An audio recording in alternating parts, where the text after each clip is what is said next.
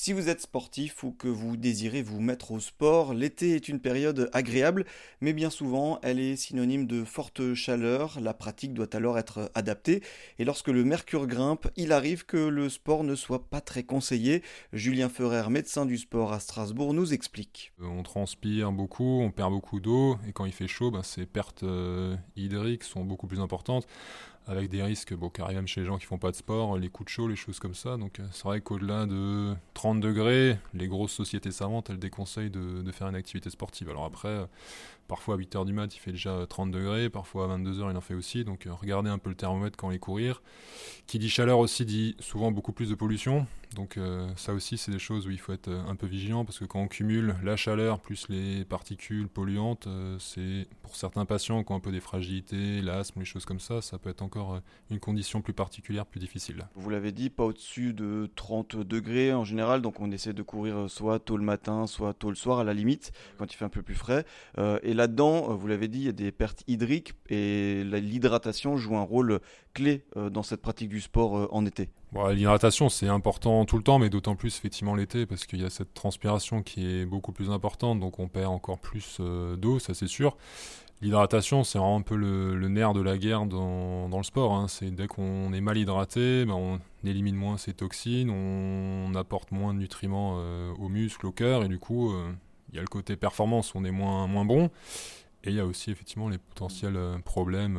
après, sur une heure de course, en général, c'est rarissime, mais quand on commence à prolonger l'effort, c'est sûr que le rein, s'il est mal hydraté, travaille moins, le cœur travaille plus, et sur des courses très longues, ça peut parfois être des, vraies catastrophes. Quoi chaque personne est un peu différente, mais il y a effectivement des grosses lignes de conduite. C'est déjà le premier adage, c'est que l'être humain il stocke quasiment pas d'eau. Donc euh, malheureusement, on n'est pas des, dromadaires ou des chameaux. Ça sert à rien de boire 3 litres avant de partir euh, en se disant bah voilà, je serai bien pour ma séance.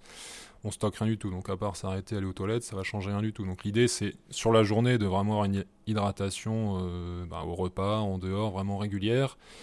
Et donc pour euh, hommes-femmes, c'est autour, pour la journée de base, on va dire autour d'un litre et demi. Après, c'est modulable toujours selon les gens. Et en général, les conseils, c'est entre un demi-litre, un litre d'eau en plus pour une heure de pratique. Donc euh, voilà, il faut partir au moins avec sa petite bouteille, euh, surtout quand il fait chaud comme ça. Et c'est vrai que dans certaines conditions, en plein cagnard, plein soleil, ça peut monter à, 2 litres facilement. Hein. On a des... Donc il faut avoir sur son parcours des points d'eau, ou partir avec sa bouteille, c'est un peu l'idée mm. là-dessus quand on commence à avoir cette sensation de soif, en général, c'est déjà trop tard. C'est un mécanisme de survie, entre guillemets, et on sait que quand on commence à avoir cette sensation de soif, on est déjà à 10-20% de capacité physique en moins. Donc euh, l'idée, c'est de jamais arriver à cette sensation de soif pour justement éviter les ouais, niveaux de la performance qu'elle se dégrade. Quoi. Et justement, vous l'avez abordé, est-ce qu'il y a des signes euh, de déshydratation qu'on peut lire simplement? Ouais, il y a les signes euh, tout simples qui sont pas graves, hein. un peu la, fatigue, certains patients, ça va être des, des crampes, et après, ça peut être de plus en plus loin, la tête qui tourne un peu, être un peu vaseux, et après, oui, c'est le coup de chaleur, euh, perte de mm. connaissance. Bon, là, on parle vraiment des cas extrêmes, mais les choses classiques euh, qu'on relève assez facilement, assez rapidement, voilà, c'est la fatigue, on commence à avoir les muscles lourds, les crampes, ça, c'est des signes effectivement de déshydratation qui commencent. Mm. Pour euh, effectivement vérifier qu'on a une bonne hydratation, il y a un test assez simple, c'est vrai, de regarder la, couleur de ses urines. Normalement, elles doivent être claires, limpides, limite comme de l'eau.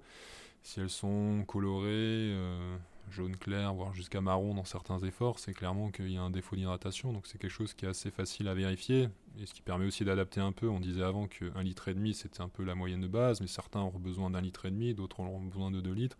Et ça, c'est une façon effectivement de savoir un peu où on, se place. Plus les urines sont claires, plus ça veut dire que les, toxines qui sont faites pendant l'effort euh, sont diluées et sont pas, euh, sont pas concentrées et que le rein fonctionne correctement. Et pour allier sport et rafraîchissement, euh, vous pouvez opter, comme Julien, pour la natation.